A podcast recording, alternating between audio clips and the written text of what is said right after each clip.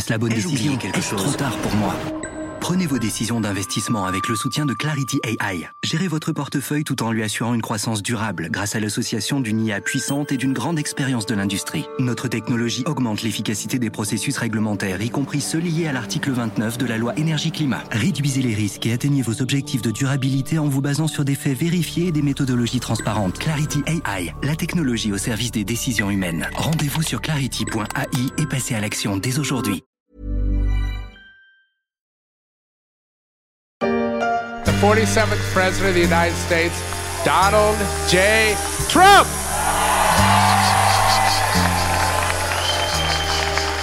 Il y a comme un air de déjà-vu, Trump écrasant la concurrence dans la primaire de l'Iowa. À 77 ans, l'homme d'affaires et ex-président américain apparaît comme le grand favori de la primaire républicaine, mais qui pourra battre Trump. All I ever was a good economy for your family. Protect the southern border, make a place that's safe. For your kids to go outside and play. Je suis Pierrick Fay, vous écoutez La Story, le podcast d'actualité de la rédaction des Échos, un programme disponible sur toutes les plateformes de téléchargement et de streaming. Abonnez-vous pour ne manquer aucun épisode. N'hésitez pas aussi à nous mettre 5 étoiles si cet épisode vous a plu.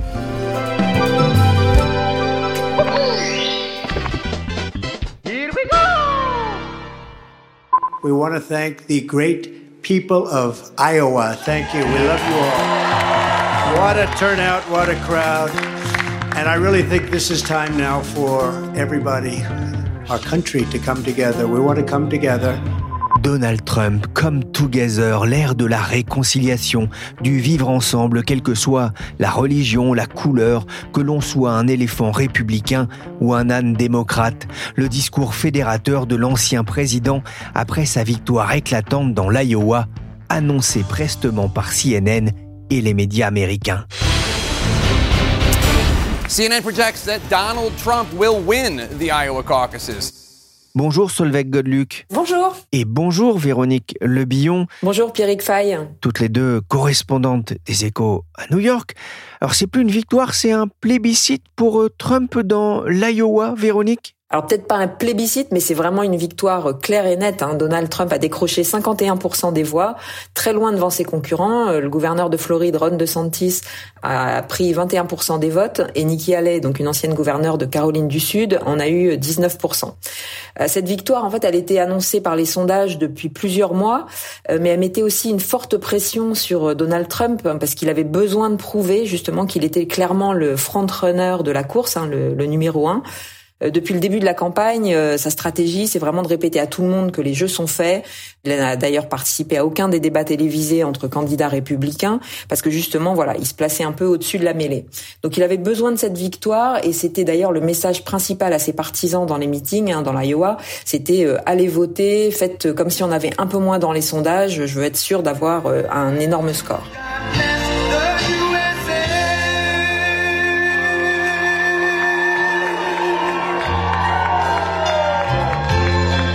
To be an American, la chanson Lee Greenwood qui ouvre tous les meetings de Trump en Iowa. Véronique, vous avez écumé plusieurs réunions des différents candidats républicains. Quelle était l'ambiance? Alors je suis allée début janvier dans l'Iowa, euh, dix jours avant l'élection à peu près. C'était juste avant euh, l'énorme tempête de neige et euh, la campagne était vraiment à son maximum. Et je suis allée dans les meetings de, des quatre candidats, donc Donald Trump, Ron DeSantis, Nikki Haley et Vivek Ramaswamy, qui est moins connu mais qui est un jeune entrepreneur qui a fait fortune et qui a écumé l'Iowa pendant des mois aussi.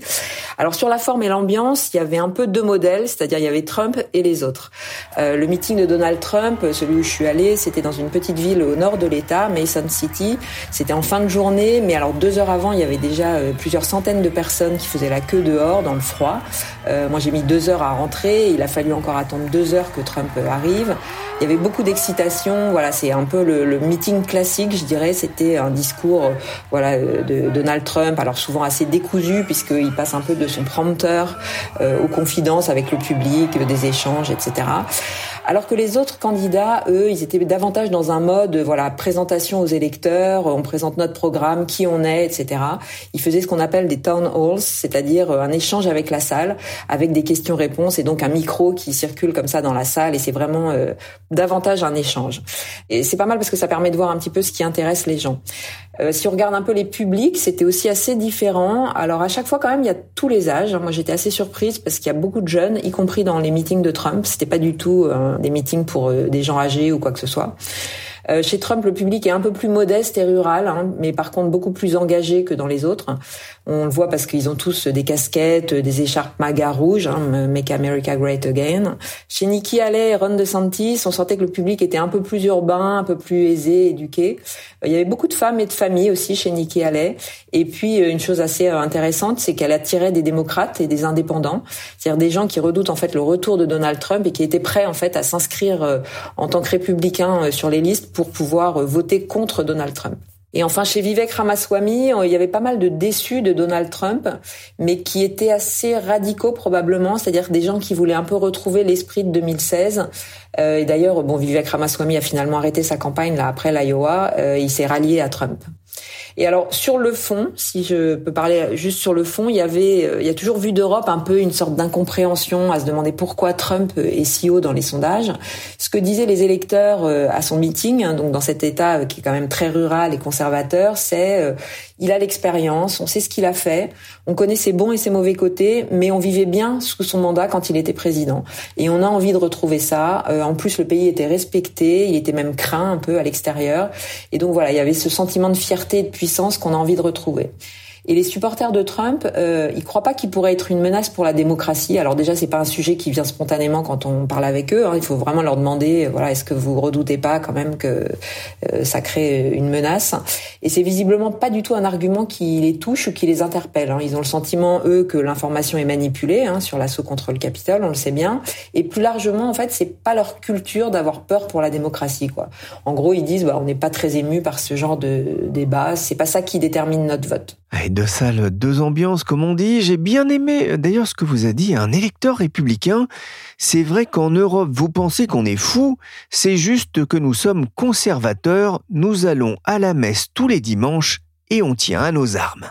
Si vous ressortez de chez moi, les louloutes, si vous survivez à mon instruction, vous deviendrez une arme. Vous deviendrez un prêtre de la mort, implorant la guerre. Véronique, la primaire a démarré dans l'Iowa. On parle d'un caucus. Qu'est-ce que c'est? Alors un caucus, c'est une réunion en fait publique dans un lieu et où on vote. C'est-à-dire que le caucus, en fait, euh, tout le monde se donnait rendez-vous à 19h le lundi 15 janvier. Les gens se mettent dans la salle. Chaque candidat a un représentant. Euh, c'est en général quelqu'un, un électeur lui-même, en fait, qui va défendre le candidat. Euh, quelqu'un pour Trump, quelqu'un pour Nikki Haley, quelqu'un pour Ron DeSantis. Et qui va dire, voilà pourquoi je pense que c'est le bon candidat qu'il nous faut. Et puis juste après, donc, bah, les gens écrivaient sur un petit papier et donnaient leur, leur vote. Mais donc, c'est vraiment tout le monde au même instant à débattre sur les candidats. Donc ça, c'est assez intéressant. C'est différent d'une primaire. Hein bah, C'est-à-dire qu'une primaire, en général, chacun vote euh, sur la journée, un peu plus euh, ce à quoi on est habitué en, France ou en Europe, où en gros on se rend à son bureau de vote, on met dans une enveloppe cachetée, euh, voire on envoie par la poste pour ceux qui le permettent, et donc c'est dépouillé en fin de soirée, etc. Mais voilà, c'est pas une réunion publique où tout le monde échange et écoute les arguments des uns et des autres ces flocons qui volent tout autour de nous, ce qui fait une température ressentie d'environ moins 40 degrés. Euh, c'est extrêmement froid, le vent qui attaque véritablement le visage et qui attaque aussi euh, finalement les campagnes hein, des candidats à ce caucus de, l'Iowa. Et on l'entend dans ce reportage de BFM TV à Des Moines, le camp Trump craignait, Véronique, que la météo ne vienne perturber le caucus tous les candidats le craignaient effectivement parce que voilà tout le monde sait qu'il fait froid évidemment dans l'Iowa l'hiver. Hein, c'est au nord des États-Unis, au centre, c'est des grandes plaines très plates, euh, etc.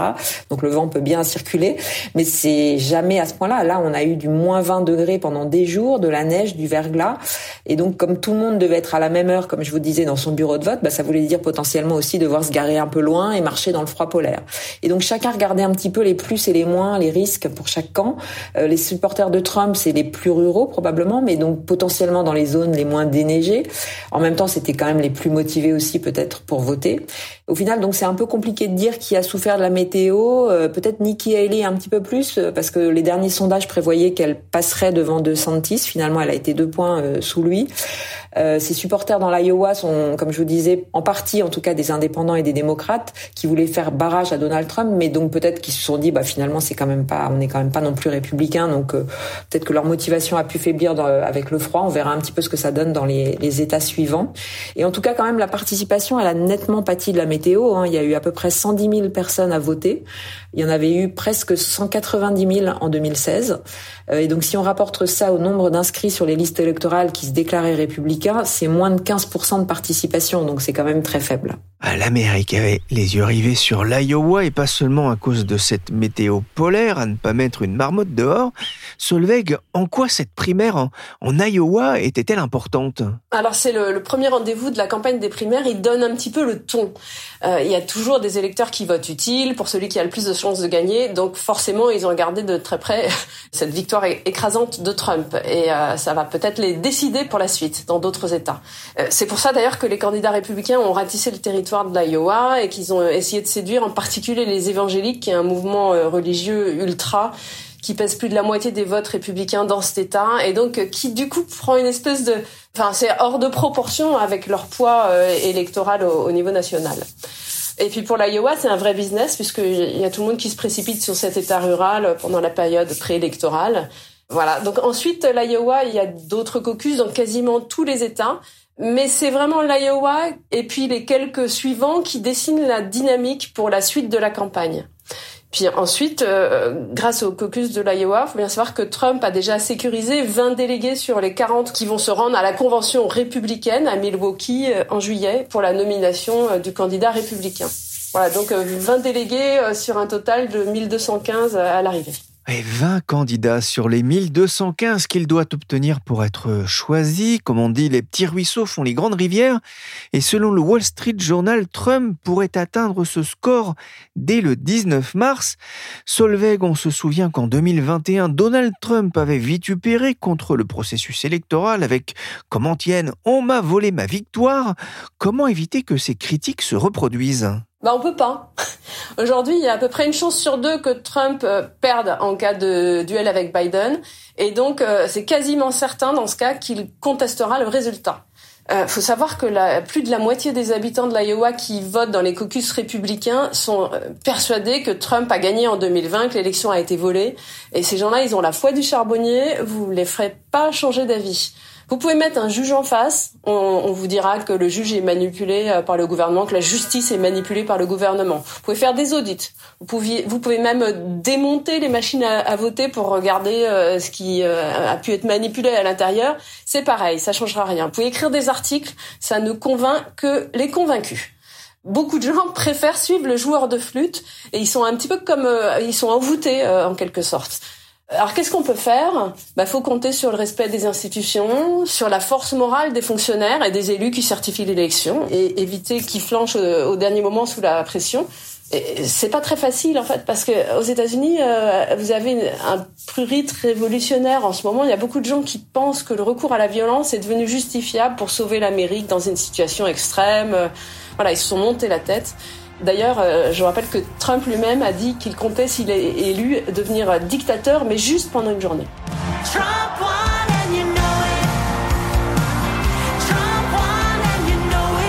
Trump a gagné, et vous le savez, par une chanteuse pro-Trump, Trump qui se voit en dictateur d'un jour, pourvu que ce ne soit pas comme dans le film Un jour sans fin. Trump a déjà écrasé le premier caucus de la primaire. Comment ses adversaires républicains sortent-ils de ce premier rendez-vous avec les électeurs? Bah, on en a déjà deux de moins, hein, deux candidats de moins. On a le gouverneur de New Jersey, Chris Christie, qui a, quitté euh, juste avant le début du caucus, et euh, Vivek Ramaswamy, qui a quitté euh, juste après parce qu'il a fait un, petit score. Il y avait aussi deux candidats microscopiques, mais eux, ils comptent pas, quoi. Enfin, ils sont juste invisibles. Donc maintenant, qu'est-ce qui reste? Il nous reste un duel des seconds couteaux. Alors le problème de ce caucus de l'Iowa, c'est qu'ils sont quasiment à égalité, donc ils se maintiennent tous les deux. En fait, il y en a pas un qui dit bon bah j'abandonne, je suis trop loin dans la course. Donc ça, c'est quand même assez favorable à Trump, qu'il soit encore là et que personne ne lui vole la lumière. Je pense que ça va être plus dur pour DeSantis maintenant parce que c'est euh, bon déjà ce candidat s'est beaucoup concentré sur l'Iowa parce que dans cet État euh, rural très religieux, sa marque fonctionne bien parce que lui c'est Trump sans le chaos. Euh, c'est la droite radicale, un fort conservatisme social, des gages de sérieux, de respectabilité. Mais le problème, quand on veut être Trump sans le chaos, c'est que les gens préfèrent l'original à la copie. Donc les gens qui sont Trumpistes et il y a peu de chances qu'ils basculent vers 206. Alors ensuite, il y a les gens qui veulent pas de Trump.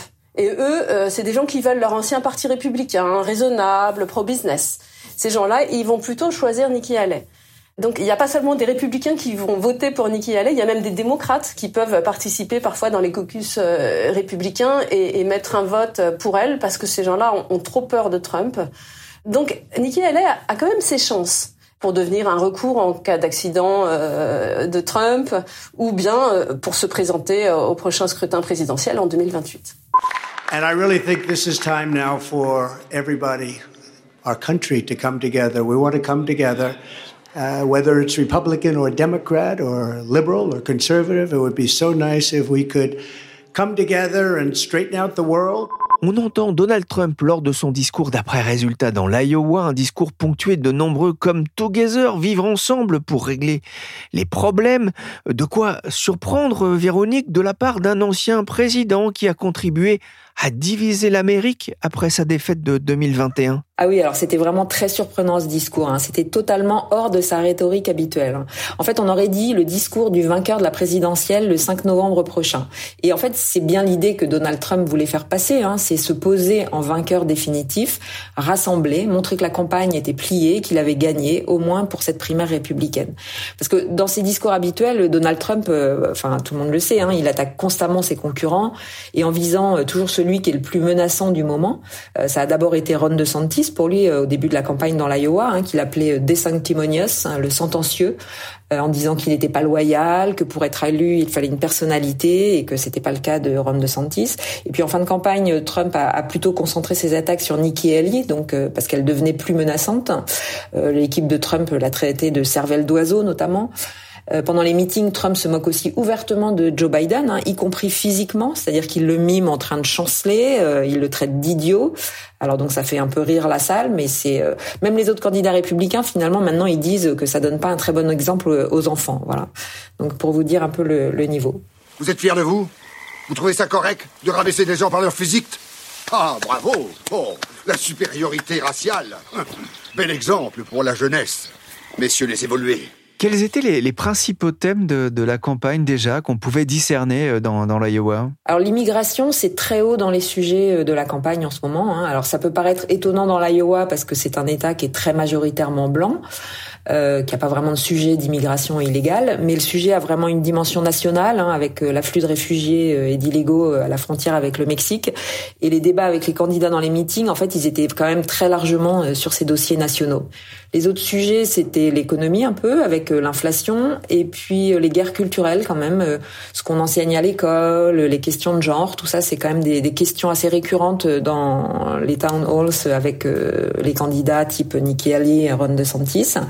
Et pour euh, les supporters de ces deux candidats-là, on voit que le déficit budgétaire et la gouvernance, euh, notamment un Congrès qui est quand même assez défaillant et qui n'arrive pas à, légiférer et puis qui reste des décennies au pouvoir euh, parce qu'il n'y a pas de limite à la durée des mandats. Tout ça, c'est des sujets qui sont revenus et qui avaient pas mal de, succès.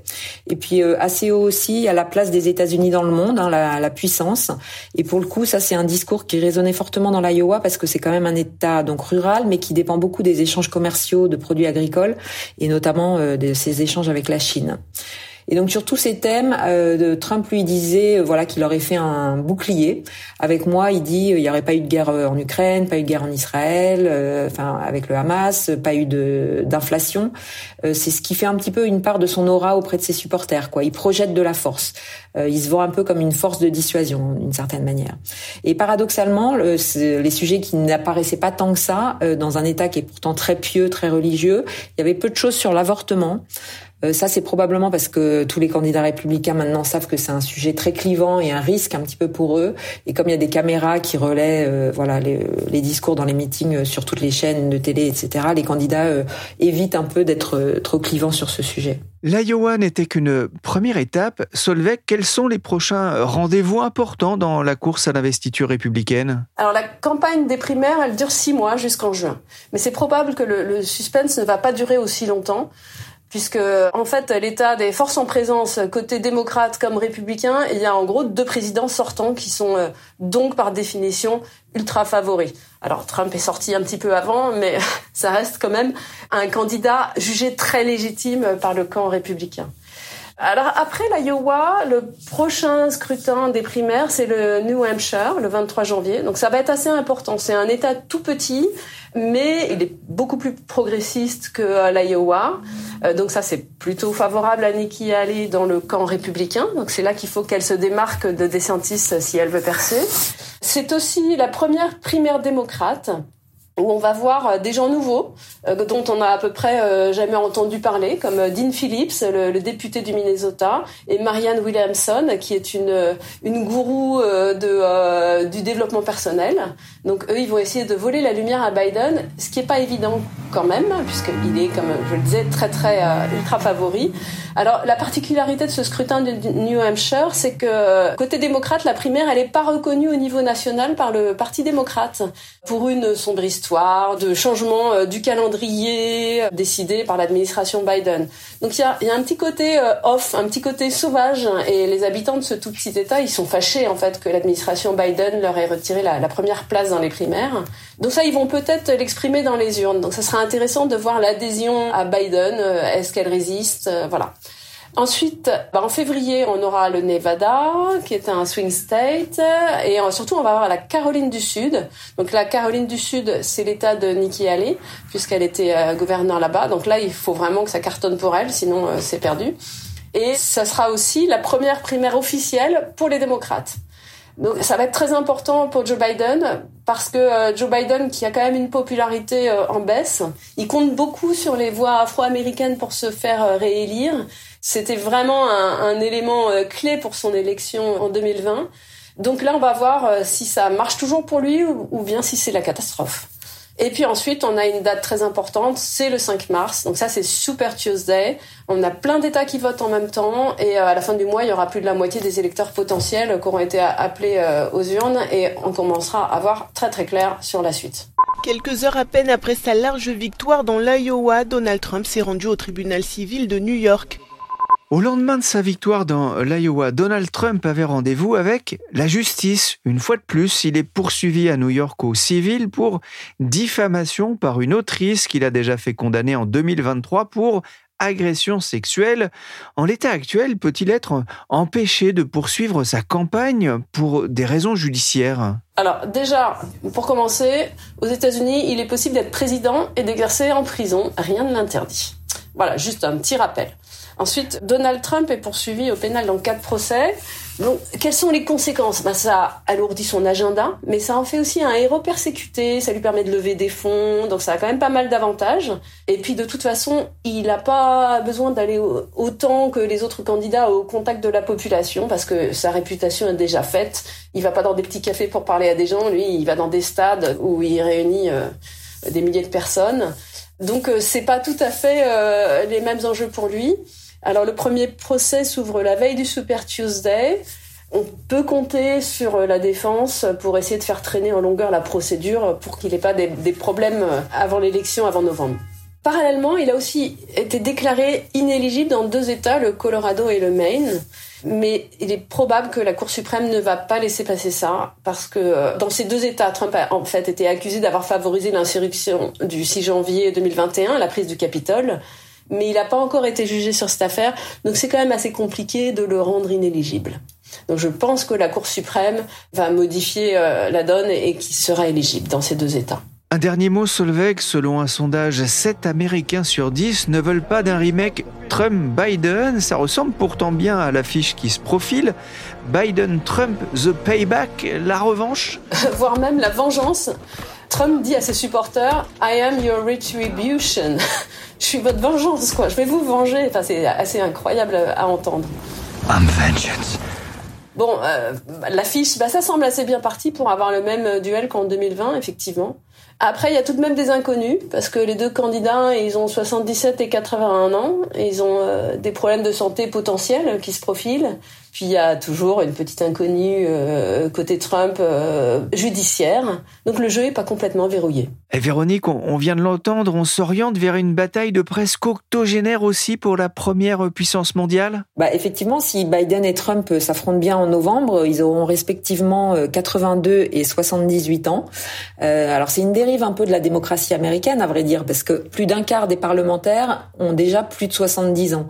L'un des deux sénateurs de l'Iowa, c'est le vétéran du Congrès, il a 90 ans. Et ça, c'est dû en partie en fait à l'absence de limite au nombre de mandats. Euh, d'ailleurs, plusieurs candidats républicains, je vous disais, le demandent. De Santis, Allaire, Ramaswamy, à chaque fois, ils disaient il faut une limite euh, au mandat euh, pour avoir une nouvelle génération. Et à chaque fois, c'était très applaudi par les électeurs. C'est une vraie demande. Merci Véronique Lebillon et Solveig Godeluc, correspondantes des Échos à New York. Elles vous feront vivre les élections américaines dans les pages du journal et sur leséchos.fr.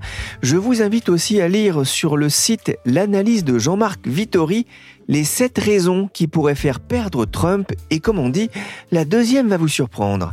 Merci à Willy Gann à la réalisation, chargé de production et d'édition Michel Varnet.